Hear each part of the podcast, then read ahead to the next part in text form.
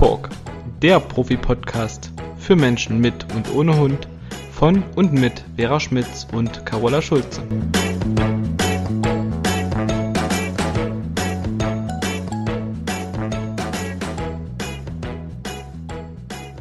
Hallo, liebe Carola. Meine liebe dich. Vera, ich grüße dich auch. und den Easy im Hintergrund bei dir auf dem Sofa. Ja. Ja, also nochmal für unsere Zuhörer und Zuhörerinnen, die uns vielleicht zum ersten Mal heute hören. Der Easy ist der Hund von Vera und der sitzt auf dem Sofa. Der liegt auf dem Sofa. Uns. Wir ziehen uns ja immer, also wir sind Easy und ich, wir ziehen uns immer ins Wohnzimmer zurück, um den Podcast aufzuzeichnen, weil das der Raum ist, wo die beste Tonqualität bei rumkommt. Mhm. Und ja, mein Hund darf aufs Sofa. Genau. Da haben wir schon drüber gesprochen, dass da die Welt nicht von untergeht.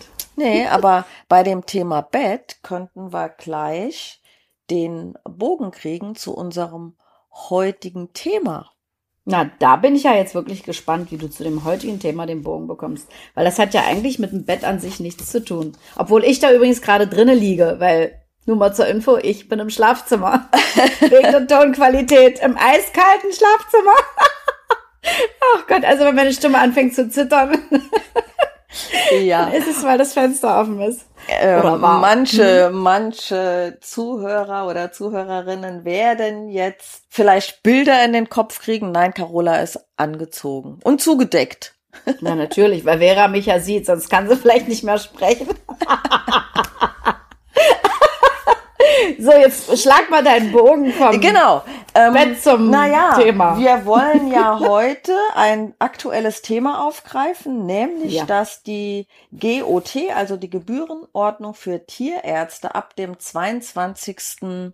November ähm, sich verändert und wollen mal unsere Gedanken dazu wiedergeben, was man oder wie man vielleicht doch ein bisschen was sparen kann, weil das wird ganz schön in die Tasche gehen, also in den Geldbeutel, um genauer zu sein, oder das Konto belasten, ähm, welche Möglichkeiten es gibt.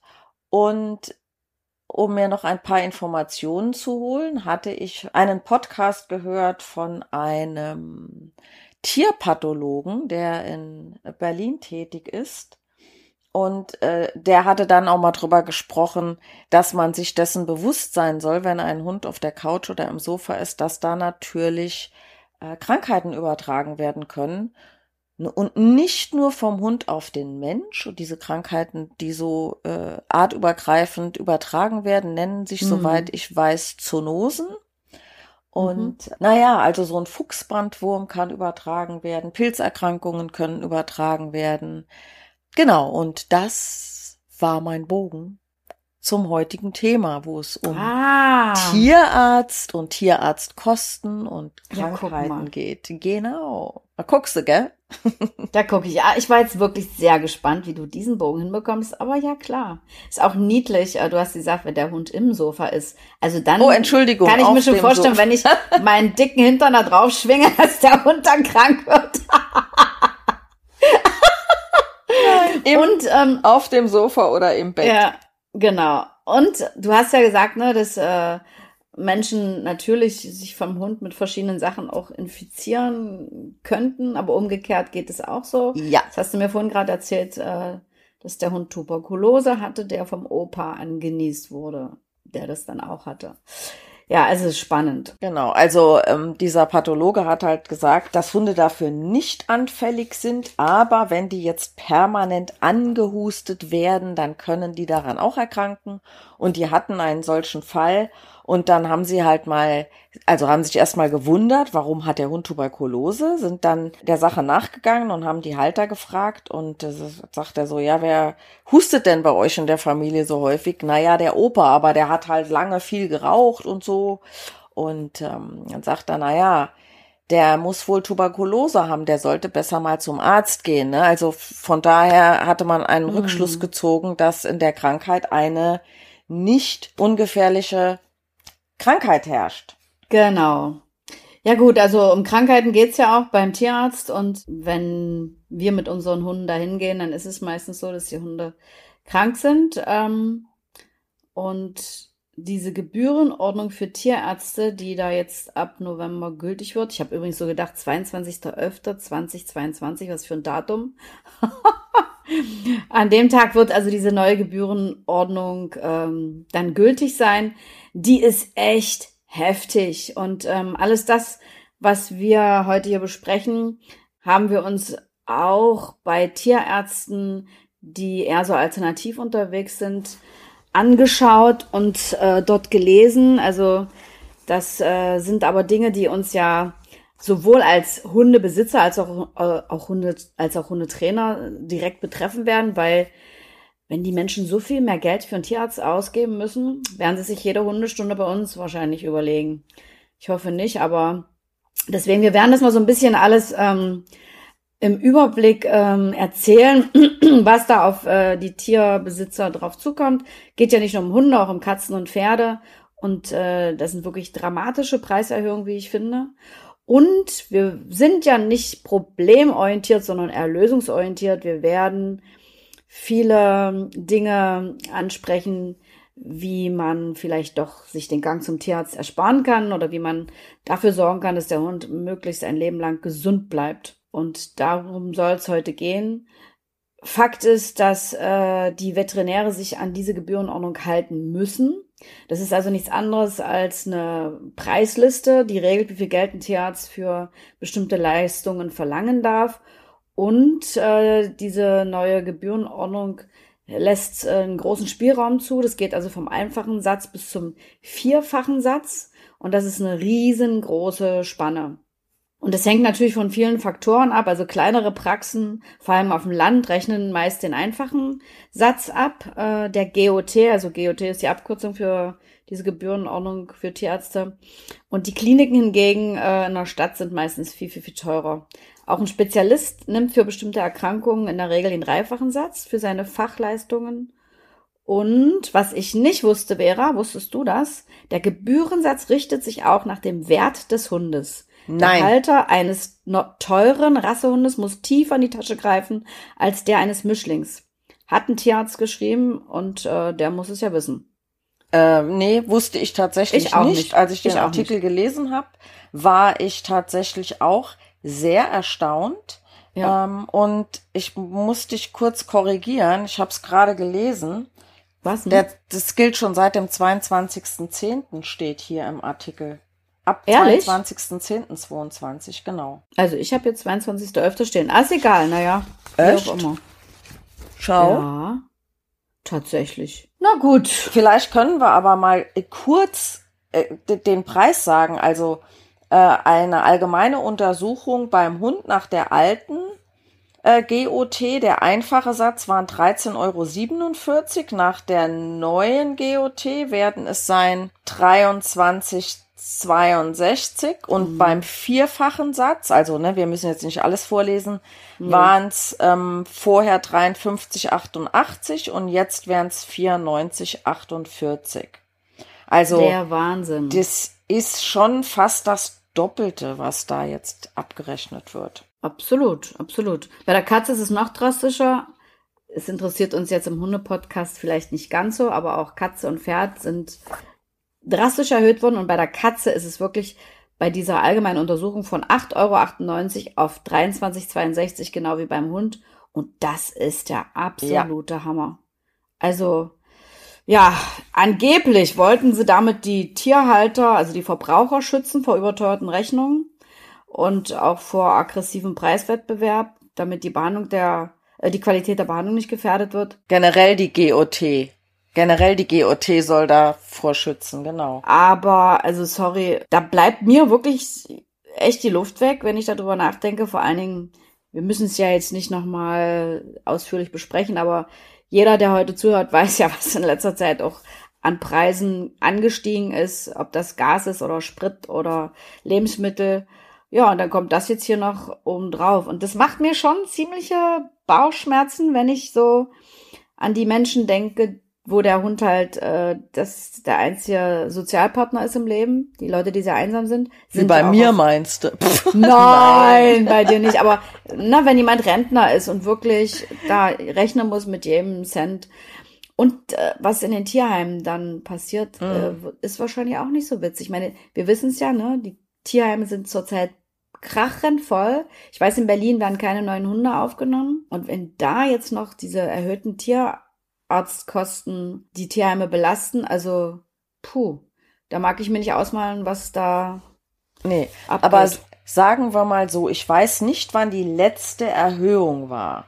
Vielleicht hätten, hätte diese GOT auch in der Zwischenzeit mal erhöht werden können, denn ich meine, ich will jetzt nicht dafür Nein. sprechen, dass das erhöht wurde, aber wenn ich bei meiner Tierärztin war und die hat fast immer bin ich eine Stunde bei der drin. Und wenn das hm. nur eine normale Untersuchung ist und mit meinen ganzen Fragen, die ich dann habe, das darf die alles gar nicht berechnen. Das heißt, hm. dann bin ich da manchmal nach einer Stunde rausgegangen, krieg dann später die Rechnung von ihr und dachte so, oh, okay.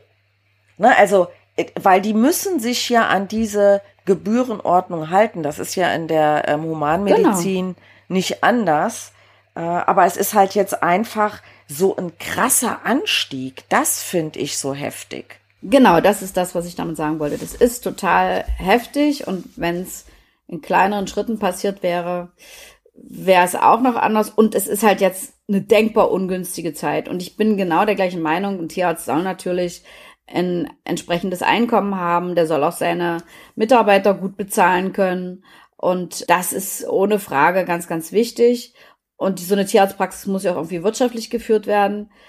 Aber ich frage mich manchmal, ob es wirklich so dringend notwendig ist, so teure Geräte anzuschaffen und da eine Praxis hinzubauen, wo alles vom Allerfeinsten ist und Hochglanz und was weiß ich wie poliert. Und dann auf der anderen Seite ist es ja wohl ohne äh, Frage tatsächlich Fakt, dass es immer, immer mehr kranke Tiere gibt. Ist ja nicht nur bei Hunden so. Ähm, ich muss ja sagen, Vera, da spreche ich oft mit meinen Kunden drüber, ich bin ja in der DDR groß geworden, dass dieses Ausmaß an Krankheiten, an Allergien und an Tierarztbesuchen, das gab es in der DDR überhaupt gar nicht. Überhaupt gar nicht. Das lag garantiert auch äh, daran, dass es kein Hundefutter gibt. Da kommen wir nachher nochmal, äh, kein Hundefutter gab, da kommen wir nachher nochmal drauf. Also wir haben für die Hunde entweder selber gekocht oder direkt beim Fleisch auf Schlachtabfälle bekommen. Das ging damals noch. Das war so ein wichtiger Punkt. Die Hunde hatten garantiert doch nicht so viel Stress. Aber so ein Riesenausmaß an kranken Tieren. Und wie gesagt, auf der anderen Seite wirklich Tierarztpraxen, da denkst du, du bist in so einer Hochleistungsklinik mit allem Schnickschnack und Pipapo. Das passt für mich überhaupt nicht so richtig zusammen. Naja, Aber, sagen, sagen wir mal so, manche Sachen sind ja notwendig, um ja. eine Diagnose zu stellen. Ne? Und ein kleiner Tierarzt, eine kleine Tierarztpraxis hat sowas sicherlich nicht. Meine Tierärztin, ähm, die arbeitet alleine, äh, die macht das super gut. Die mhm. ist auch also für alternative Dinge offen, da kann ich mit der immer drüber sprechen. Und die würde aber bei einem Hund selber gar keine OP durchführen. Das macht mhm. die nicht. Dann verweist die weiter. Ja, ist ja in ähm, Ordnung. Genau.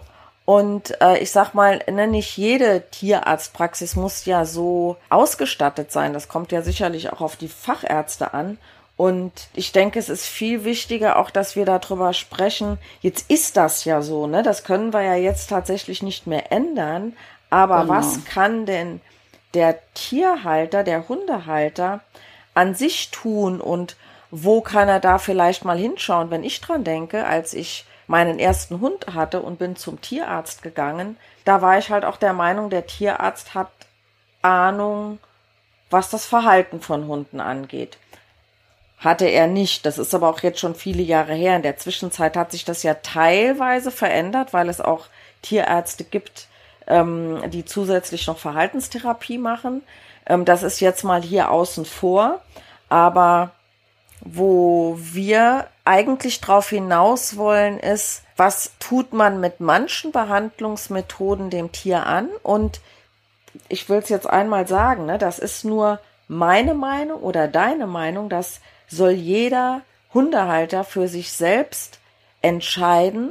Mhm. Aber vielleicht können wir ein bisschen dazu beitragen, dass unsere Zuhörer und Zuhörerinnen sich Gedanken darüber machen und vielleicht mal Scheuklappen absetzen und selbst auch sich Gedanken darüber machen, welche Möglichkeiten es noch gibt. Denn ich lasse an meinen Hund nicht alles ran. Sagen wir mal so. Genau. Ne, aber ähm, dazu gleich auch noch mehr. Ja, da hast du vollkommen recht. Es ist letztendlich die Entscheidung jedes einzelnen Menschen, der ein Tier besitzt, was er machen lässt und was nicht. Aber wenn man bestimmte Sachen nicht weiß, kann man es auch nicht anders entscheiden. Eben. Und deswegen, wir wollen einfach nur informieren. Ähm, ich bin schon die ganze Zeit sehr äh, daran interessiert, meinen Hundebesitzern, die zu mir kommen, auch mal ein paar Dinge zu sagen, äh, die sie vielleicht nicht vom Tierarzt hören und empfehle denen auch immer ein Buch von so einer alternativen Tierärztin. Ich habe es bestimmt schon mal erwähnt, Jutta Ziegler heißt sie, die hat mehrere Bücher geschrieben, aber eins ist immer für mich so ein Österreich, auch. oder? Die ist aus Österreich, genau. Mhm. Jutta Ziegler aus Österreich und das Buch heißt Hunde würden länger leben, wenn, Punkt, Punkt, Punkt. Schon der Name spricht ja Bände. Und da geht's um Medikamente, um Impfungen und um Ernährung. Also im Prinzip die Dinge, wo man was dran machen kann, damit es nicht übermäßig zum Einsatz kommt, beziehungsweise bei der Ernährung kann man eine Menge beachten, damit man vorbeugend dafür sorgt, dass der Hund vielleicht gar nicht erst krank wird. Und in Deutschland haben wir ja auch einen Tierarzt, nämlich der genau. Dirk Schrader aus Hamburg. Ja. Und äh, ich weiß jetzt gar nicht, ist dieser Artikel von dem? Nee, aber der ist zumindest da drin erwähnt. Mhm. Und mhm. dieser Tierarzt macht auch ganz viel alternativ, wie auch die ja. Jutta Ziegler. Und diese, diese Offenheit darf man einfach haben. Ne, das Wissen eines Mediziners, aber trotzdem über den Tellerrand rausgucken und genau. nicht nur sagen, das ist alles so richtig. Das ist ja genau wie im Hundetraining. Wir geben Tipps weiter, wir haben äh, gewisse in Anführungszeichen Methoden, die wir vermitteln. Deswegen sage ich ja nicht, dass das, was ich mache, das einzig Richtige ist. Jeder Kunde darf für sich entscheiden, ob das, was ich mhm. vermittle, für ihn passt. Wenn nicht, darf er sich gerne an eine andere Hundeschule oder an einen anderen Hundetrainer oder an einen Verhaltenstherapeuten und wie sie sich alle nennen, wenden. Ne, das ist ja jedem selbst überlassen. Es gibt so viele Wege, wie es von hier Wege nach Rom gibt. Ne, ich kann Umwege machen, ich kann den direkten Weg nehmen, wie auch immer. Du sagst Jeder es. entscheidet für sich. Genau. Also wir wollen nur ein bisschen Aufklärungsarbeit leisten und ähm, weil ich es schon in so vielen Fällen auch selber erlebt habe, dass es oft auch gute Alternativen gibt zu Antibiotika, zu Schmerzmitteln, zu Cortison und manchmal auch zu einer OP, wollen wir das einfach mal ein bisschen unter die Menschen bringen heute. Genau. Also wir hatten ja gesagt, wir wollen nicht so viel meckern, auch wenn es äh, wirklich sehr heftig ist, sicherlich für den einen oder anderen, sondern wir wollen einfach zeigen, was kann man denn tun, um der Sache so ein bisschen zu entgehen und der erste Tipp ist natürlich, ähm, dass man sich mal Angebote einholt und Preise vergleicht. Erfahrungsgemäß sind die Tierärzte auf den kleineren Dörfern und Gemeinden günstiger. Ich habe es ja vorhin schon gesagt, die nehmen oft den einfachen Satz. Und äh, im Zuge dessen habe ich halt auch gelesen, dass äh, in letzter Zeit äh, von Konzernen wie Mars und Nestle Tierarztpraxen und Kliniken aufgekauft wurden und dort bezahlt man natürlich einen wesentlich höheren Satz als bei so einer kleinen Landtierarztpraxis. Also das wusste ich zum Beispiel noch nicht, aber. Doch, darf ja, ich dazu was sagen? Sehr gerne, du hast ja da direkt Erfahrung, ne? Genau. Meine, also meine Tierklinik, ne, um Gottes Willen. Ähm, die Tierklinik, in die ich viele Jahre sehr regelmäßig gefahren bin, die auch sehr gut geführt wurde, habe ich mich immer sehr wohl gefühlt wurde die, man kann das ja ruhig auch sagen, wir werden ja den Artikel auch verlinken in den Shownotes, mhm. da steht das ja auch drin, von Anikura aufgekauft. Und ja, war für mich erstmal egal, ne, wer da jetzt Inhaber ist, weil die mhm. Tierärzte, also das Personal war zu dem Zeitpunkt anfangs noch das gleiche, wie es jetzt ist, weiß ich nicht. Aber ich habe dann plötzlich gemerkt, okay, da wird anders gearbeitet. Da ist man eben nicht mehr so der Patientenbesitzer. Man geht nicht mehr so auf Wünsche ein. Man wird wurde dann eher durchgeschleust. Ich kann das jetzt natürlich nicht verallgemeinern, aber in diesem speziellen Fall habe ich das so empfunden. Klar, ne, wenn da oben an der Spitze jemand sitzt, dem nur das Geld wichtig ist, dann äh, kommt sowas auch bei rum. Aber auch da darf jeder seine eigenen Erfahrungen machen. Ja, aber ich habe das auch gelesen, dass die Tierärzte in solchen Kliniken äh, tatsächlich äh, sehr verkaufsorientiert arbeiten. Und ja. ich meine, wir wissen das ja auch von den Kliniken für Menschen. Äh, das sind ja inzwischen auch große Ketten und ich weiß, dass die Chefärzte auch vor allem hingucken müssen, wie sie wirtschaftlich arbeiten und die Betten belegen und könnte mir vorstellen, dass auch da so ein bisschen hier und da der Patient hinten runterfällt äh, und vielleicht eher als gut wäre, entlassen wird. Zumindest habe ich solche Sachen schon gehört. Selber habe ich es noch nicht erlebt. Ich musste nie ins Krankenhaus, zum Glück. Aber das kann man sich ja auch gut vorstellen, dass da natürlich ein Druck entsteht, wenn man so einer großen Kette angehört und dass die halt Kohle verdienen wollen und äh, sonst vielleicht nicht so viel mit Tieren am Hut haben. Ich weiß es nicht. Das spielt auf jeden Fall alles eine Rolle, aber man kann ja, wie gesagt, Preise vergleichen und gucken und muss ja nicht gleich äh, sich sofort da in eine Tierklinik begeben, außer es hat gerade kein anderer Tierarzt offen. Ich aus meiner Sicht möchte natürlich auch, dass ich mich gut aufgehoben fühle und von dem Tierarzt gut betreut fühle. Also ne, man kann Preisvergleiche machen, insbesondere bei einer OP. Ne, da geht das ja noch mal ganz anders in die Tasche. Aber ich persönlich würde jetzt natürlich nicht zum günstigsten Tierarzt gehen, nur weil der günstiger ist, der sich aber nicht so um mein Tier bemüht, wie vielleicht ein anderer Tierarzt. Aber auch das darf natürlich jeder für sich entscheiden. Genau, das muss jeder selbst wissen. Wir wollten es ja nur mal sagen, dass es da wirklich äh, wohl gewaltige Preisunterschiede gibt und das kann man sich ja leicht ausmalen. Du hast es ja von mit Zahlen auch mal belegt. Ähm, ob einfacher oder vierfacher Satz, das ist dann schon, das sind schon Welten. Also da sollte jeder gucken und genau, und vor einer Operation würde ich mir immer einen Kostenvoranschlag holen. Außer wie gesagt, man hat, so wie es mir leider passiert ist mit meinem Hund, so eine Magendrehung und dann kannst du nicht mehr überlegen, wo du jetzt hinfährst, dann ist es einfach so. Ach, Aber hatte Tommy auch eine Magendrehung? Der hatte eine Magendrehung. Hm? Okay, war auch schon sehr auch. alt. Ja. Da sind wir, ich weiß nicht mehr mit wie viel kmh in die Tierklinik gerast, weil eigentlich hast du ja nur so 20, 30 Minuten Zeit. Wenn du es weißt. Ja, ich, zum Glück wusste ich's und äh, Felix ist da, mein Sohn ist da mit überhöhter Geschwindigkeit durch die Stadt und über die Autobahn. Sonst hätten wir es nicht geschafft. Normalerweise brauche ich eine Stunde bis dahin, bis nach Wittenberg. Aber wir waren in einer halben Stunde da. Ja, sonst wäre Tommy nicht äh, durchgekommen. War das auch abends? Es war nachts natürlich, Samstagnacht. Mhm. Da habe ich von den Tierärzten, die ich angerufen habe, die Notdienst hatten, oder wer immer da am Telefon war, äh, jedes Mal die Antwort bekommen, nö, können wir jetzt nicht machen, ich habe niemanden, der mich hier unterstützt beim Operieren. Da habe ich noch gesagt, da Mensch, ich ziehe mir einen Kittel an, ich reiche Ihnen das Instrument, das ist mir wurscht, Hauptsache Sie retten meinen Hund. Ah, nö, das schaffen Sie eh nicht mehr und ähm, Auch nicht schlecht. Ja, da war ich, also da habe ich drei Praxen angerufen und da war ich echt sauer. Und naja, aber Felix hat Gas gegeben und unserem Hund da das Leben gerettet. Und hat dann auch gesagt, wenn die Polizei kommt, die kann mich vor der Tierklinik verhaften, ist egal, Hauptsache mein Hund lebt.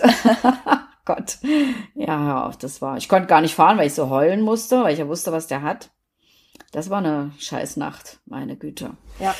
Ja, kann ich, wünscht man keinem, ja aber. Mit nachempfinden, der Rock hatte ja auch die Magendrehung. Und wir haben es auch so schnell, oder ich habe so schnell gemerkt, dass keine bleibenden Schäden zurückgeblieben sind. Mhm, war bei uns auch so. Tommy hatte zwar noch ein bisschen Herzrhythmusstörung, weil er war ja schon sehr alt, er war zehneinhalb. Aber der hat sich nochmal ein Jahr lang gerappelt. Naja, wie auch immer. Also in dem Fall pff, ist es dann halt so. Es war uns auch völlig egal. War ja. so kurz vor Weihnachten. Das war dann unser Weihnachtsgeschenk, aber egal. Gut. Ja, also erster Tipp, Kosten vergleichen oder Preise vergleichen und mal nachfragen, welchen Satz die nehmen, die Tierärzte. Und da kann man schon ein bisschen was sparen. Also sogar ganz schön viel. OP-Versicherung abschließen. Also OP-Versicherung abschließen. Ja, das würde ich auch machen. Es gibt ja auch Versicherungen, die Tierarztkosten abdecken, aber das muss man sich dann wohl auch überlegen, weil nicht alle Tierarztkosten und ich glaube Entwurmungen, Impfungen und sowas sind da tatsächlich auch nicht drin, ähm, mhm. wer das denn macht. Aber ich habe auch für Easy eine OP-Versicherung, weil das sind dann häufig Gleichbeträge, die vorher schon mit 1000, 2000, 3000 ja, ja. Euro äh, ähm, tief reinhauen, die man dann genau. vielleicht nicht immer auf einen Schlag zur Verfügung hat. Äh, also das macht auf jeden Fall Sinn und ich glaube, die kostet im Jahr 130, 160 Euro. Also lohnt sich ja. auf jeden Fall. Das ist okay. Aber da würde ich halt auch mir genau das Kleingedruckte angucken, weil da ist, erlebt manchen ein Hundehalter auch mal eine komische Überraschung. Ja. Also das würde ich mir auf jeden Fall genau durchlesen. Und ja, also wie du schon sagst, ne, 130 Euro im Jahr. Und wenn es dann wirklich dazu kommt, ist das natürlich dann ein Segen, wenn man sowas hat und nicht 2.000, 3.000 Euro locker auf den Tisch packen kann. Und es wird ja jetzt wahrscheinlich dann noch mehr nach der neuen GOT. Wahrscheinlich werden die Tierversicherungen dann auch teurer. Nehme ich mal an. Wird die Folge davon sein, mit Sicherheit. Hundertprozentig, hundertprozentig. Ist immer so ein, so ein heikles Thema. Nicht nur bei Tieren. das Thema Impfungen, Wurmkuren und Zeckenmittel. Also, da könnten wir uns vielleicht mal ein bisschen ähm, näher drüber unterhalten. Und ich kann mich noch gut erinnern, als mein Hund noch ganz klein war, habe ich eine Frau kennengelernt, die ist Tierheilpraktikerin in Magdeburg.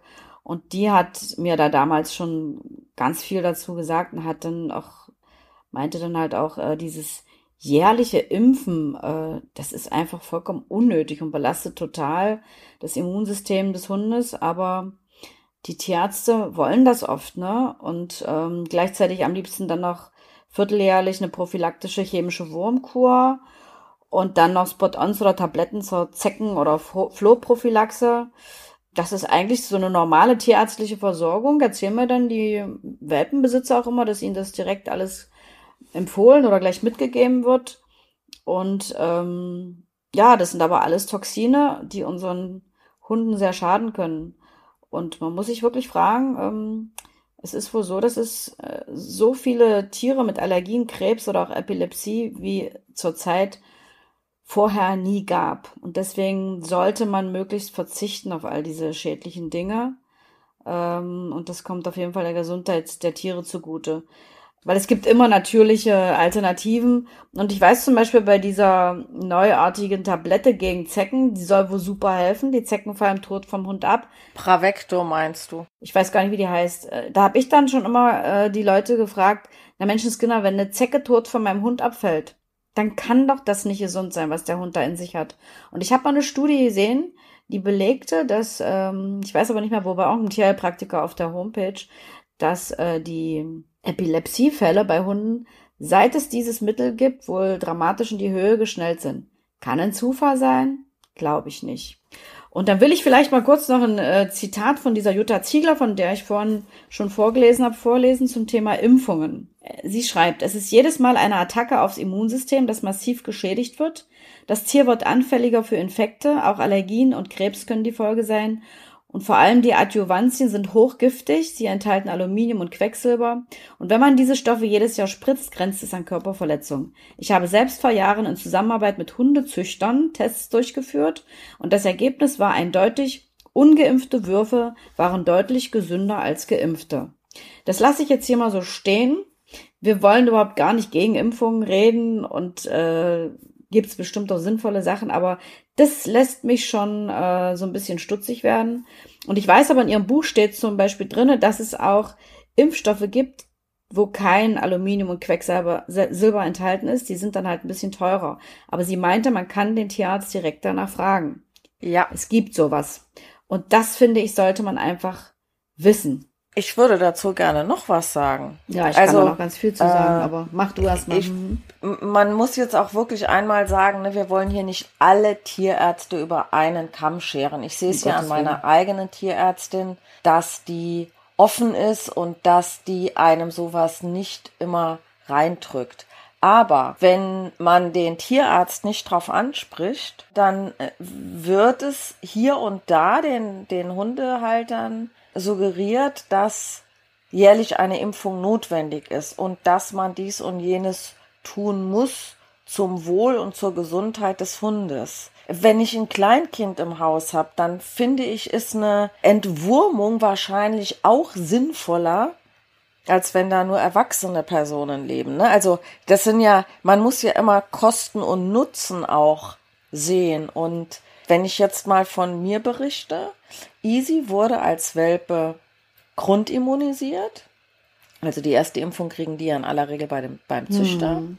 Danach äh, hat er von meiner Tierärztin auch nochmal eine Impfung gekriegt, also ne, Grundimmunisierung.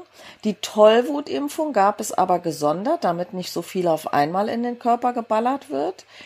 Äh, meine Tierärztin achtet immer drauf, dass der Hund zu dem Zeitpunkt gesund ist, sich wohlfühlt, keinen Durchfall hat oder sonst irgendwas. Und da ich diese Dinge ja jetzt nun auch schon weiß und seit einigen Jahren verfolge, ich sag mal, so wenig wie nötig, so viel, nee, wie heißt das nochmal? So wenig wie möglich, so viel wie nötig, ne? Genau, so rum. Sowas das heißt, Tollwutimpfung finde ich zum Beispiel auch sinnvoll, zumal ich habe jetzt, der Pathologe hat auch gesagt, durch diese ganzen Importe äh, aus anderen Ländern durch die Corona-Situation sind tatsächlich auch Tollwutfälle wieder eingeschleust worden. Mhm. Und Tollwut war in Deutschland seit vielen, vielen Jahren überhaupt kein Thema mehr. Aber Tollwut ist sehr gefährlich und, was vielleicht manche Hundehalter nicht wissen, wenn ein Mensch gebissen wird und er geht zum Arzt, dann will der Arzt wissen, ob dieser Hund geimpft ist, vor allen Dingen, ob er Tollwut geimpft ist. Wenn das nicht nachgewiesen ist, kann es sein, dass der Mensch eine Tollwutimpfung kriegt und die muss sehr schmerzhaft sein und für den Mensch ist die ja auch nicht unbedingt gesund, ne? Nee, wahrscheinlich nicht. Also ich weiß das daher, weil ich ja selbst auch schon im Training einmal äh, ähm, ähm, von einem Hund gebissen wurde. Ich hatte zwar jetzt keine schlimme Bisswunde, aber die Haut war so ein bisschen abgeschürft und ich bin halt damit äh, zum Arzt gegangen so, und die wollte dann Impfausweis sehen. Mhm. Und da sage ich einfach, okay, alle drei Jahre, das ist so Standard. Äh, das muss nicht jedes Jahr geimpft werden, um Gottes Willen, alle drei Jahre. Und ich persönlich zögere das auch immer so ein bisschen raus. Aber mm, ne, mm. ich fahre halt auch in Urlaub nach Italien, nach Spanien, äh, nach Holland. Der Hund fährt mit und ja, da ist Tollwutimpfung halt nötig. Es gibt in Deutschland aber keine Impfpflicht zum Glück. Mhm. Und alle anderen Impfungen, also Leptospirose zum Beispiel, ist easy nach der Grundimmunisierung gar nicht mehr geimpft worden, weil es gibt, glaube ich, 24 Erreger, aber mhm. in der, in dem Impfstoff selbst sind, ich will mich jetzt nicht festlegen, drei, vier, fünf Erreger, die da drin sind. Und die Ansteckungsgefahr ist halt dann größer, wenn ein Hund aus stehenden Gewässern trinkt, wenn Mäuse oder Ratten da rein uriniert haben oder getrunken haben aus diesen mm. Pfützen, sag ich mal. Mhm. Da achte ich sehr drauf. Sie ist auch jetzt nicht so der Trinker draußen zum Glück. Und für die anderen Sachen, Staube, Hepatitis, Parvo, ich habe immer mal, wenn eine Blutentnahme fällig war, die Titter bestimmen lassen. Das kostet zwar auch Geld, klar, da sind wir wieder bei, den, bei der Gebührenordnung, aber mir war es zum Wohl meines Hundes wichtiger zu sagen, okay, wenn der Titter noch hoch genug ist, dann macht es doch keinen Sinn zu impfen, weil das kommt im Körper sowieso nicht an. Das heißt, ich habe da einen Impfstoff reingehauen, der sowieso keine Wirkung hat, weil der von der vom Immunsystem ja im Prinzip wieder abgewehrt wird. So, ich bin jetzt kein Tierarzt und vielleicht ist das alles auch nicht 100% korrekt. Also ich will hier keine Behauptungen aufstellen, ja. Aber mit der Tierärztin abgesprochen. So, jetzt war dieses Jahr das erste Mal, wo ein Titter, ich kann es jetzt gar nicht mehr sagen, welche Impfung es war, ähm, der war halt ein bisschen niedriger. Und dann habe ich das noch einmal nachimpfen lassen. Das heißt, der hat nach der Grundimmunisierung noch einmal eine Impfung gekriegt und das wird für mhm. den Rest seines Lebens wahrscheinlich reichen. Mhm. Ne, da muss ich ja nicht mehr reinhauen, als wirklich notwendig ist. Ja, das glaubte ich bisher auch mit, diesen, mit dieser Titerbestimmung. Aber Ich muss nochmal Jutta Ziegler zitieren, die schreibt, auch der Nachweis von Impftitern sagt nichts darüber aus, ob überhaupt und wie hoch ein Schutz gegeben ist. Ein Titer, der durch Impfungen pro provoziert wurde, ist nicht vergleichbar mit einem Titer, der durch eine natürliche Infektion zustande gekommen ist.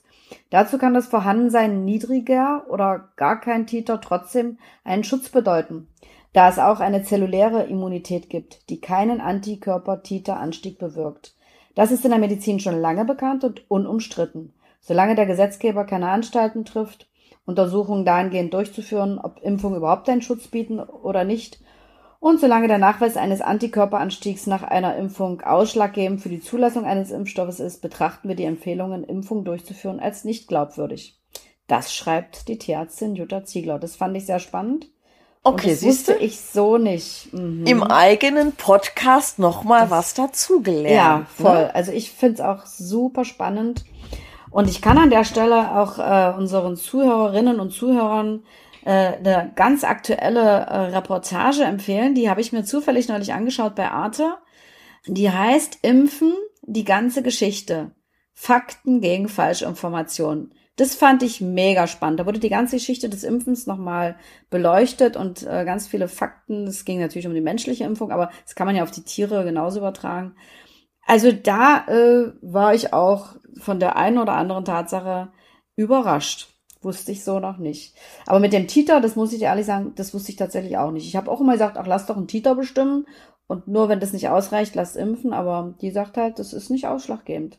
Weil es diese zelluläre Immunität gibt. Naja, also ich bin kein Arzt. Also ich kann das jetzt hier nur so vorlesen, aber ich fand das mal entspannt. Naja, mich beruhigt es zumindest, dass ich sagen kann, ich habe meinen Hund jetzt nicht jedes Jahr oder nicht alle zwei Jahre impfen lassen. Wer impfen mhm. lassen möchte, soll bitte nach einem Impfstoff fragen, der oder sich von seinem Tierarzt aufklären lassen, der nicht unbedingt jährlich geimpft werden muss, weil mhm. oft haben die, äh, das, das ist ja immer davon abhängig, was die Pharmaindustrie, also der, der Hersteller, da reinschreibt, wie lang die Wirkung ne, ist und ähm, dass man dann wenigstens diesen Zeitraum einhält, weil viele Impfungen oder wie gesagt bei der Tollwund sind es drei Jahre, bei vielen anderen Impfstoffen sind es zwei Jahre und ähm, also dieses jährliche nee, sogar vier Impfen, bis sieben. Vier bis sieben Jahre ist bei den meisten Impfstoffen.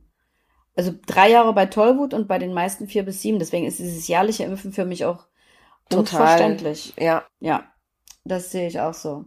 Naja, ich kann ja vielleicht mal noch was total Spannendes, äh, was ich in diesem Zusammenhang noch gefunden habe, hier mit euch teilen. Also neun Fakten zu Impfungen beim Hund, die viele nicht wissen. Wie gesagt, alles das, was wir heute hier sagen, sind Entscheidungshilfen. Wir wollen es nicht verteufeln, die Impfung, überhaupt gar nicht. Und uns auch nicht aus dem Fenster lehnen. Das, was wir jetzt hier vortragen, haben wir bei verschiedenen Heilpraktikern und alternativen Tierärzten gelesen oder gehört. Ich kann nur sagen, dass ich es nicht nur einmal erlebt habe, dass Welpen nach der Impfung, die ja mit der zwölften Woche ansteht, so schlimm krank waren, dass die Menschen gedacht haben, der Hund stirbt. Also ein Boxer vor kurzem erst hatte eine ganz schlimme allergische Reaktion. Und was ich ganz merkwürdig fand, die Tierärztin hat dieses Tier dann nochmal geimpft, weil angeblich durch diese allergische Reaktion der Impfschutz weg war. Und tut mir leid, also das konnte ich nicht mal nachvollziehen. Also, ich lese jetzt mal diese neuen Fakten äh, vor und äh, einfach nur zur Information. Es kann sich ja auch jeder, wie gesagt, nochmal selber informieren, mit seinem Tierarzt des Vertrauens sprechen. Aber diese Fakten kommen von Tierärzten und die haben wir uns jetzt hier nicht ausgedacht. Also, da steht, wusstest du, dass es bis heute keine einzige Studie gibt, die Geimpfte mit ungeimpften Tieren vergleicht und so beweisen könnte, dass Impfen gesund, unbedenklich und wirksam ist? Also an der Stelle habe ich mich halt schon oft gefragt, wieso überleben dann die ganzen Tiere in der Wildnis? Da rennt auch keiner und impft die. Ne, die werden ja auch nicht äh, irgendwie übermäßig krank oder so. Das gibt's natürlich auch mal kranke Tiere, aber da geht's halt auch ohne Impfung. Dann steht hier noch, äh, wusstest du, dass Impfschäden oder Nebenwirkungen schwer zu belegen sind, da die Symptome oft erst Tage oder sogar Wochen später auftreten und dies dann zu allermeist nicht mehr mit der Impfung in Verbindung gebracht wird und dass es deshalb auch keine zuverlässigen Zahlen über Impfschäden und Nebenwirkungen gibt. Ja, das kann ich mir vorstellen, ist ja auch gerade ein aktuelles Thema bei Menschen. ähm, und dann, das ist auch eine Frage, die ich mir schon gestellt habe. Wie gesagt, wir sind ja Laien, was Tiermedizin betrifft, aber mit meinem gesunden Menschenverstand habe ich mich das auch gefragt. Und zwar, dass die Menge des Impfstoffs immer die gleiche ist, egal ob es sich um einen zwei Kilogramm schweren Chihuahua handelt oder um eine Dogge, die ja mindestens 60, 70 Kilo wiegt. Und das würde quasi die 30-fache Dosis an Aluminiumhydroxid für den Chihuahua ergeben. Und deswegen ist wohl auch die Todesrate oder wahrscheinlich ist deswegen die Todesrate nach Impfung bei kleineren Hunden so hoch. Also die ist wohl extrem hoch nach Impfung. Steht hier. Keine Ahnung. Aber das könnte ich mir vorstellen, wenn ja. ich da so drüber nachdenke, ne? Und dann schreiben sie halt noch, es gibt tatsächlich Tierärzte und Tierheilpraktiker, die davon ausgehen, dass der Impfschutz nach der Grundimmunisierung ein Hundeleben lang anhält. Das würde ich, wenn ich nochmal einen Hund hätte, jetzt wahrscheinlich auch so machen, dass ich da also höchstens diese Grundimmunisierung durchlassen, durchführen lassen würde und weil da streiten sich sicherlich auch die Götter, aber es gibt wohl schon etliche Tierärzte und Heilpraktiker, die das auch teilen. Dann steht ja noch, wusstest du, dass keine Impfung einen hundertprozentigen Schutz vor der Krankheit bietet? Weil halt, das hast du von auch schon mal gesagt, oft nur vereinzelte Erregerstämme abgedeckt werden können. Zu mir hat mal eine Tierheilpraktikerin gesagt, ähm, ich habe Tommy damals gegen Borreliose impfen lassen, da hat sie zu mir gesagt, na toll, wenn die jetzt sein Blut untersuchen, ob der Borreliose hat, werden sie das feststellen. Und du weißt also gar nicht, ob es wirklich hat oder ob es von der Impfung ist. Und es gibt auch immer nur gegen ganz bestimmte Erregerstämme eine Impfung. Also ist gar nicht alles abgedeckt. Habe ich mich tierisch geärgert, dass ich es gemacht habe. Zwingerhusten ist doch das Gleiche. Das Gleiche, Rock, ja. War gegen Zwingerhusten geimpft, hatte Zwingerhusten. Genau. Zwingerhusten, wenn man es erkennt, wenn es behandelt wird, äh, ja, es ist für den Hund jetzt nicht angenehm, aber ich behandle lieber einmal Zwingerhusten als Impfschäden. Ja. Folgeschäden, so. Naja, das haben wir schon besprochen, dass die Tollwutimpfung eine Mindestschutzdauer von drei Jahren hat. Also alle in Mitteleuropa zugelassene Tollwut, Tollwutimpfstoffe und andere Impfstoffe sogar mindestens vier oder sieben Jahre lang einen Impfschutz äh, bieten. Und deswegen das nicht so ganz nachvollziehbar ist, warum es die Tierärzte jährlich machen. Ich weiß es nicht. Naja, und dann stehen ja halt die äh, Nebenwirkungen, die auftreten können. Benommenheit, Unruhe, Anschwellen des Kopfes. Das war bei der Boxhäunin und so. Bei der war alles zugeschwollen. Ähm, die konnte nicht mal mehr aus den Augen gucken. Erbrechen, Durchfall, allergische Reaktion der Haut, Juckreiz, Anämien, Atemnot, Zock Schockzustände. Ja, bis hin zum Herzstillstand und genau. plötzlichem Tod, genau. Seltsame Verhaltensweisen, sich verkriechen, hin und her laufen. Verfärbung des Haarkleides, Haarausfall an der Einstichstelle, Nekrosen, immunbedingte Entzündungen der Blutgefäßwände, Koordinationsstörungen, Polyarthritis, immunbedingte Erkrankung der Schilddrüse, verstärkte Anfälligkeiten für bakterielle Infektionen wie Ohr-, Harnwegs- und Darmentzündungen. Und das ist das, was ich täglich höre von meinen Hundebesitzern, was die mir berichten über die Erkrankung ihrer Hunde. Und ich finde wirklich, das hat extrem zugenommen. Für mich sichtbar deutlich wirklich in den letzten 15 Jahren, wo ich das hier mache. Also, ob das jetzt alles mit der Impfung zu tun hat, weiß ich nicht, aber auf jeden Fall sollte man einfach mal drüber nachdenken und vielleicht mal auch auf die Seite gehen von Jutta Ziegler oder Dirk Schrader oder mit Tierheilpraktikern sprechen oder Tierärzten, die so ein bisschen, wie du von schon, schon so schön gesagt hast, über den Tellerrand gucken und nicht äh, zu viel in der Richtung machen lassen. Ich glaube, das ist für unsere Tiere nützlich. Es sind ja vor allen Dingen gar nicht nur die Impfungen, ne, sondern es sind ja nee, auch nee. die Wurmkuren und die Zeckenmittel. Genau. Natürlich, also wenn ich jetzt irgendwo in einem Gebiet lebe, wo ich mit meinem Hund aus dem Wald komme und er hat jeden Tag 30 Zecken, dann äh, denke ich vielleicht anders darüber als äh, aktuell, Easy hat, wenn es hochkommt, im Jahr mal fünf bis acht Zecken, die ich meistens noch so schnell durch das kurze Fell, siehst du ja sofort, wenn da eine kleine ja. Beule unterm Fell ist, die ich meistens noch finde, wenn die sich gerade mal angesaugt hat. Mhm. Mm, ne, ich äh, sammle die dann in einem Glas. Das heißt, wenn da irgendwas wäre, dann kann ich die Zecke auch zur Untersuchung geben, weil das geht viel einfacher. Ja, das geht das ja tatsächlich. Ja okay. Das geht aber tatsächlich einfacher als ja. ähm, eine Borreliose beim Hund nachzuweisen. Ja, Habe ich zumindest mal gehört. also ne, klar, die ganzen Alternativen, die es da gibt, ne, sei es denn diese EMS-Dinger oder diese Bernsteinketten, da darf ja jeder ausprobieren und jeder soll sich damit wohlfühlen und äh, jeder, der äh, gegen Zecken was tun will, ähm, manche Menschen haben ja auch selber panische Angst vor Zecken oder dass die vom Hund abfallen und an Menschen gehen. Jeder ist für sich selbst verantwortlich. So ist aber es. es geht darum, einfach mal drüber nachzudenken und nicht zu sagen, ja, machen alle so, äh, muss ich auch tun. Ich meine, wenn man sich äh, im Internet mhm. ein bisschen in den Social Medien aufhält, weil gerade was Zeckenmittel und Zeckenalternativen angibt, da gibt es ja ganz, ganz viele Berichte und Meinungen dazu. man kann ja immer nur seine eigene Meinung vertreten, deswegen heißt es ja auch Meinung und nicht Deinung oder Anderung oder sowas. Ne? das ist ja auch niedlich. Ja, und man muss sich manchmal ein bisschen ausprobieren und ähm, es gibt ja so viel, man kann dem Hund, es gibt inzwischen so, so Leckerlis, wo Schwarzkümmelöl und Kokosöl und sowas drinne ist und ich weiß gar nicht, was noch alles, also lauter ähm, natürliche Inhaltsstoffe und pflanzliche Sachen. Das soll wohl sehr gut helfen. Das sind so kleine schwarze, schwarze, also gibt's wahrscheinlich auch noch andere. Dann, wenn man sich ein bisschen Kokosöl äh, an die Hände macht und mal durchs Fell streift, hat man auch nochmal so einen geruchlichen Schutz, weil das mögen Zecken nicht. Gibt auch ganz viele ätherische Öle. Lysin ist da, glaube ich, drin, was den Schutzmantel. Äh, Lysin heißt das so? Ich bin mir jetzt nicht sicher. Ich bin mir ähm, auch nicht sicher, aber. Habe ich jetzt nicht natürlich nicht nochmal nachgeguckt, weil ich da jetzt gar nicht ja. drauf zu sprechen kommen wollte. Aber ähm, mache ich bei Easy zum Beispiel auch, wenn ich weiß, ich gehe in den Wald oder wenn ich weiß, ich bin irgendwo in einem äh, Gebiet, wo mehr Zecken sind, mhm. plus der kriegt von mir dann äh, Vitamin B, was ja nachweislich ja, genau. den Geruch der Haut verändert und viele Insekten das oder Zecken das nicht mögen.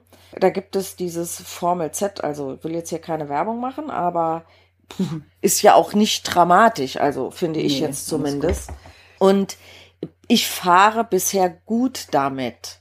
Ja, heißt nicht, dass das bei jedem Hund wirkt. Was man aber auch sagen muss, ist, wie beim Mensch, also ich bin ja zum Beispiel jemand, wenn eine Mücke, also so ein Stechvieh im Zimmer ist, dann mhm. leide ich da drunter. Wenn da noch drei andere sind, die leiden da eher weniger drunter. Und ich habe tatsächlich mal gelesen, dass das was mit der Blutgruppe zu tun haben kann. Das hat natürlich auch was mit der Ernährung zu tun. Das dass hat du drunter leidest, wenn du eine Mücke hörst? Nein, nicht höre. Die, die geht an mich, die piekt mich. Ich bin dann immer total Ach verstochen. so. Ja, Ach die so. Stechmücken, weißt du, diese. Ja, ich dachte jetzt, dass du äh, leidest, wenn du dieses Summen hörst, weil das finde ich gruselig, wenn ich im Bett liege und ich höre diese Mücke um mich drum rumschwimmen. Na, da schlafe ich erst, wenn die zerklatscht an der Wand. Das ist ja Genau, das finde ich auch blöd, weil ich nämlich Boah. weiß, dass ich sonst am nächsten Tag wieder irgendwie mindestens drei Beulen habe. Die jucken wie sonst was. Süßes und Blut halt. Ich hatte tatsächlich mal Vitamin B genommen, also Bierhefetabletten vor vielen, vielen Jahren.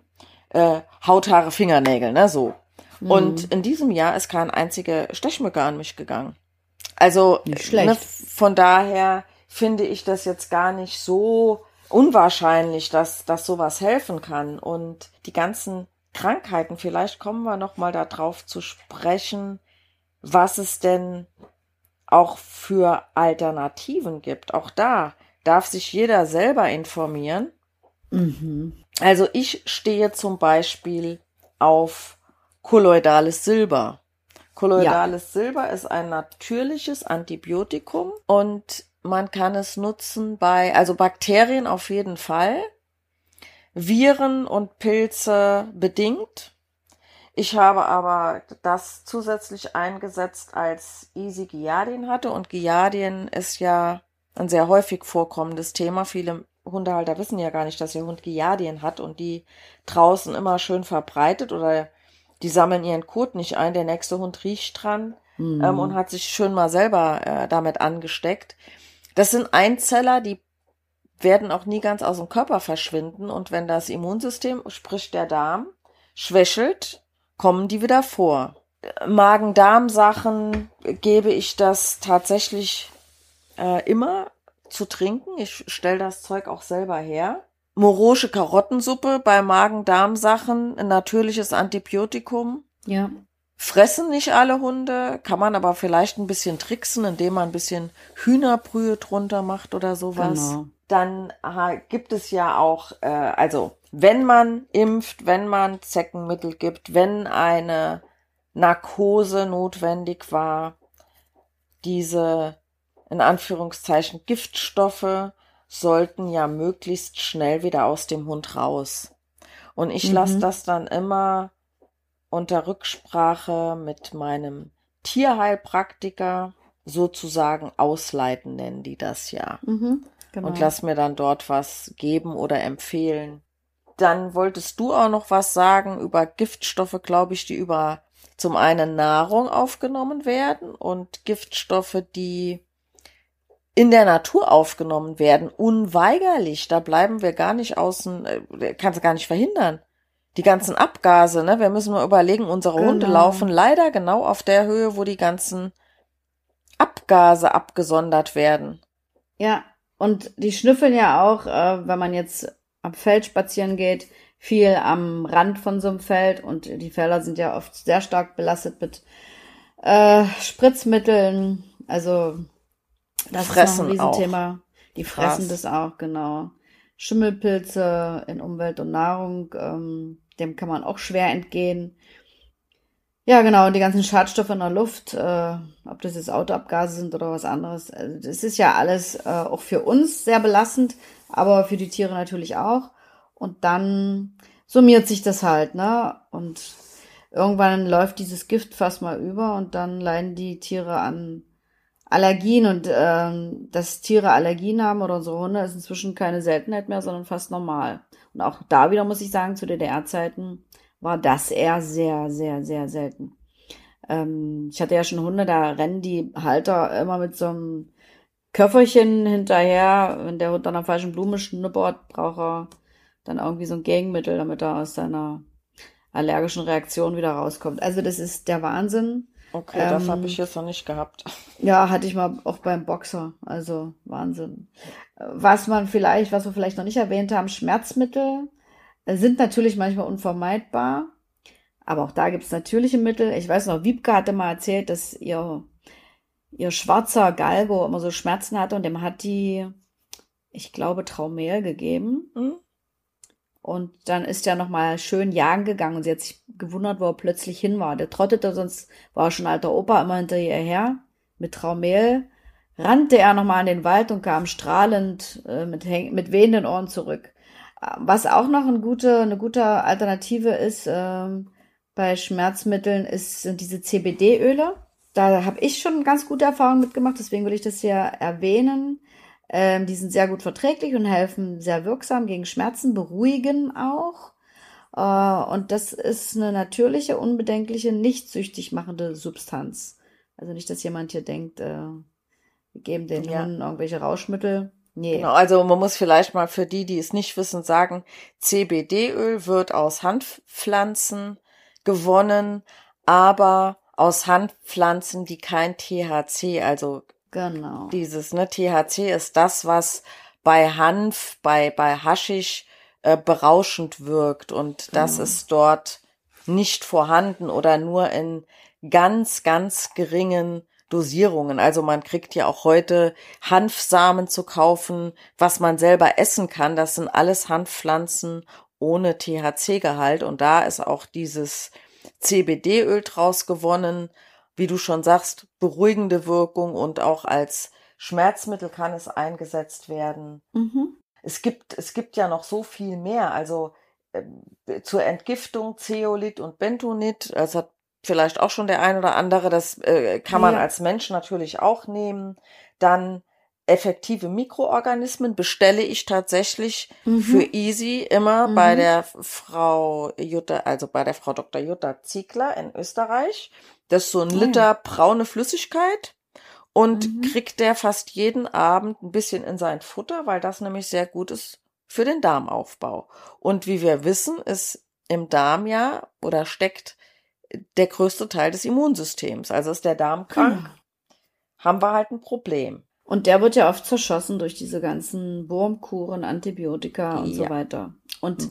fast nie sagen mir die Leute, wenn ich dann frage, naja, hast du denn wenigstens irgendwie Mittel bekommen, um den Darm wieder aufzubauen? Da sagen die fast alle, nö. Ich sag, boah, Mensch, dann mach das mal, ne? Ja, aber siehst du, das ist örtlich sehr unterschiedlich. Ich frage ja. das ja auch immer und bei uns ist es in der Zwischenzeit fast gang und gäbe, dass Ach, die cool. Tierärzte bei uns in der Umgebung, wenn die schon mal ein Antibiotikum gegeben haben, dass die dann auch wirklich mit einem Darmaufbau hinterher wieder arbeiten. Super. Was ja positiv ist. Ja. Naja, und dann äh, haben wir ja noch nicht äh, wirklich drüber gesprochen, womit sich die Hunde noch vergiften könnten. und zwar mit Futter. Mit Hundefutter. Sollte man nicht denken, aber ich habe mich da auch mal sehr intensiv mit befasst. Und äh, manche Trockenfuttersorten sind wirklich ein wahrer Chemiecocktail. Und wer mal ein bisschen hinguckt, der liest das auch. Da steht immer ernährungsphysiologische Zusatzstoffe da siehst du, was da alles drin ist. Da stehen ganz lange Begriffe aus der Chemie, die ich kaum aussprechen kann, wo ich mich dann frage, ja, was ist denn daran noch natürlich? Und die Jutta Ziegler hat mal so einen Satz, ich weiß jetzt nicht, ob ich es noch wortwörtlich im Kopf habe, ich habe das Buch vor vielen Jahren mal gelesen, gesagt, die meisten Hundefuttersorten sind totgekochte und totgepresste Pampe, die mit Chemie versetzt wird, damit der Hund den Mist überhaupt frisst. So ähnlich hat die das geschrieben. Und ähm, ja, also in den Futter, äh, Hundefuttersorten sind oft viele synthetische Zusätze, Konservierungsstoffe, Geschmacksverstärker, Farbstoffe und so weiter. Und da können wir noch mal ein bisschen tiefer einsteigen in dieses Thema, weil es wirklich der Wahnsinn ist. Ähm, um das mal auf einen Nenner zu bringen, die gesunde Alternative ist, ähm, dass man das Futter selber macht. Äh, entweder selber kocht oder barft, also roh füttert Uh, Hauptsache es ist frisch und chemiefrei zubereitet und damit schon mal eine ganz große Prävention, um Tierarztkosten sparen zu können. Ich glaube, du kochst auch selber, ne? Mm, ja, hin und wieder, äh, aber ich bereite tatsächlich überwiegend selber zu. Oder so. Aber mhm. eine Idee, weil Ernährung ist ja, kann man ja einen Riesenfass aufmachen. Das machen wir mal im Extra-Podcast. Wir hatten zwar zu Anfang des Podcasts nicht erwähnt, dass dieser wieder etwas länger als eine halbe Stunde geht. Ja, Leute werden es schon gemerkt haben. ja. Wir sind schon bei einer Stunde. Allerdings ähm, ja. würde ich sagen, lass uns doch zu dem Thema Ernährung bei Gelegenheit nochmal einen, einen Extra-Podcast machen. Und ich finde diesen, diesen Artikel, den wir hier als, als Grundlage erst auch mal genommen haben, den werde ich in den Show Notes verlinken. Mhm. Und darin enthalten sind nochmal mehrere Links, wo, wo man nochmal genauer was zu Giardien nachlesen kann. Bei Arthrose von Hunden, welche Möglichkeiten es denn noch gibt, alternativ, ohne genau. dass man jetzt Schmerzmittel geben muss. Bei Krebs, auch da könnte es sein, es gibt Alternativen, darf sich jeder mhm. selber mit beschäftigen, ne? aber mhm. Chlordioxid zum Beispiel ist sowas, da werden viele jetzt die Hände überm Kopf zusammenschlagen. Hab ich schon so Sachen gehört, wie da kannst du doch gleich äh, hier, wie heißt das Zeug nochmal, was man, Na, man Desinfektionsmittel. Und so.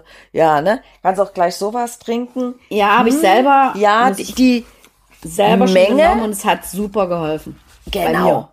Ja, ich lebe auch noch und habe das schon mehrfach zu mir ja. genommen. Ich und? hatte eine Grippe oder irgend sowas und das ging innerhalb von vier Tagen gingen die Symptome ratzifatzi ja. weg. Und man muss ja bei allem sagen, die Dosis macht das Gift. Hey, guck man doch mal, wie viele wissen, genau. Frauen sich äh, Schlangengift spritzen lassen. Die sterben nicht daran. Genau. Äh, nee, nee. Viele in vielen Medikamenten und äh, in vielen Dingen sind ja grundsätzlich Giftstoffe drin. Ja. Ich mein, Alkohol, wenn du nur Alkohol trinkst, wirst du auch nicht ewig leben. Bei Zigaretten genauso, also da fragt ja, auch keiner. Nee, also aber da wissen wir ja schon, dass es gesundheitsschädlich ist, aber es gibt ja auch Lebensmittel äh, oder Dinge, die jetzt nicht per se giftig sind, aber wenn man es eben zu viel zu sich nimmt, dann schadet es ja doch dem Körper. Absolut. Und ich sag mal, gerade bei dem Chlordioxid, das nimmt man ja nicht in einer Menge, äh, dass es, dass es wirklich schädlich ist. Also ich meine, das Nö. ist eine Eigenverantwortung, ne, die man, der man da obliegt und ähm, ja, aber auch da gibt's ein tolles Buch zu, das hatte genau. ich dir, glaube ich, mal empfohlen. Äh, und wenn man das gut dosiert, also wie gesagt, ich kann es nur aus meinem eigenen Experiment sagen, bei mir hat das wirklich so dermaßen gut gewirkt. Es hat jetzt auch nicht schlimm geschmeckt, das verdünst ja Nö. wirklich sehr mit Wasser. Äh, und ich habe das dann halt regelmäßig getrunken. Ich hatte es auch am Bett stehen. Und ich hatte wirklich oh, so Gliederschmerzen und oh, mir war es einfach nur Hundeelend. Und nach vier Tagen äh, war ich zurück im Leben. Also das war wirklich sensationell. Ich bin wirklich selten krank, aber da hat es mich mal richtig weggefegt. Und das war cool. Also, das muss man, wie gesagt, alles muss man sich mit beschäftigen. Man muss es einfach nur wissen, dass es das gibt. Das Internet ist ja immer Fluch und Segen zugleich, sage ich, aber da bietet es wirklich eine Fülle an Möglichkeiten. Und nochmal bei dem Dirk Schrader und bei der Jutta Ziegler, beides Tierärzte, kann man auch auf der Homepage eine Menge nachlesen, eine Menge Artikel und äh, kann sich dann selber informieren. Und das finde ich so, gerade in der heutigen Zeit das Allerwichtigste, dass man sich selber informiert. Die Informationen, die bekommt man. Man muss nur wissen, wo und wie. Und deswegen haben wir so ein bisschen einen Anschubser heute auch vielleicht für den einen oder anderen gegeben. Und wer trotz alledem sagt, das ist alles Quatsch, der möge ja weitermachen wie bisher. Aber ich bin immer so ein Mensch, der äh, nachfragt, warum, wieso, weshalb und dann guckt, äh, was kann man denn vielleicht besser machen oder anders machen. Und bloß weil es alle machen oder bloß weil der Tierarzt das dringend empfiehlt, muss es ja nicht unbedingt das Beste für mein Tier sein. Da muss jeder wirklich selber herausfinden, was äh, da wichtig ist. Und vielleicht nochmal zum Thema Prävention. Prävention, äh, Bewegung ist natürlich noch wichtig für die Gesundheit des Tieres. Viel frische Luft, viel Bewegung an der frischen Luft. Möglichst wenig Stress. Wir haben ja schon mal drüber gesprochen, dass äh, unser Stress sich natürlich auch auf die Tiere überträgt. Übergewicht ist ja immer noch so ein Riesenthema. Äh, trägt auch nicht unbedingt dazu bei, dass der Hund gesund bleibt. Nee. Ähm, genau. Und eine regelmäßige Entgiftung für einen gesunden Stoffwechsel. Da können wir ja vielleicht im Zusammenhang mit dem Futter beim nächsten Mal auch noch mal ein bisschen was dazu sagen. Auf jeden Fall kann man selbst eine Menge tun. Und das finde ich doch ganz schön. Ja, das war doch ein schönes Schlusswort, würde ich sagen. Ja, würde ich auch sagen, ne? Also, Wir könnten sicherlich noch zwei Stunden uns darüber Auf jeden Fall, ich muss mich schon zügeln. Und ich könnte auch, wie gesagt, ganz, ganz viele Beispiele von Hunden ähm, auch bringen, wo ich selber erlebt habe, wenn ich dann mal den Leuten empfohlen habe, Nussfutter umzustellen, dass da kleine Wunder passiert sind. Ja, ich meine, ne, wir wollen jetzt hier nicht mehr ausholen an der Stelle, ne, aber das hat nicht. ja auch teilweise mit Verhaltensweisen zu tun. Ne? Also auch zu viel spielt Protein, immer ganz viel eine Rolle. Genau, das ja. werden wir dann ja. in einem Podcast zum Thema Ernährung ja. mal drauf eingehen. Das machen wir, das wird spannend. Und dann könnt ihr euch mal wirklich äh, schon drauf gefasst machen, dass es auch zum Teil ein bisschen eklig wird, was alles im Hundefutter drin ist. okay, meine Liebe. Okay. Dann, Dann wünsche ich dir noch einen schönen Tag und allen ja. Zuhörerinnen und Zuhörern natürlich auch. Und ja, bei uns ist strahlender Sonnenschein. Ich habe nicht das Gefühl, dass November ist, aber es ist November und ich denke mal, es fühlt sich manchmal noch an wie so Spätsommer. Hier ist es auch so schön und ähm, ich möchte den Zuhörern und Zuhörerinnen auch noch für ihre Zeit danken, die sie uns immer schenken, wenn sie ja. unsere Podcasts anhören. In diesem genau. Sinne, euch allen da draußen eine schöne Zeit und macht euch eure eigene Meinung und äh, dich, liebe Carola, umarme ich nochmal auf die Entfernung. Ich dich auch. Bis bald. Ciao. Tschüss, meine Liebe. Tschüss.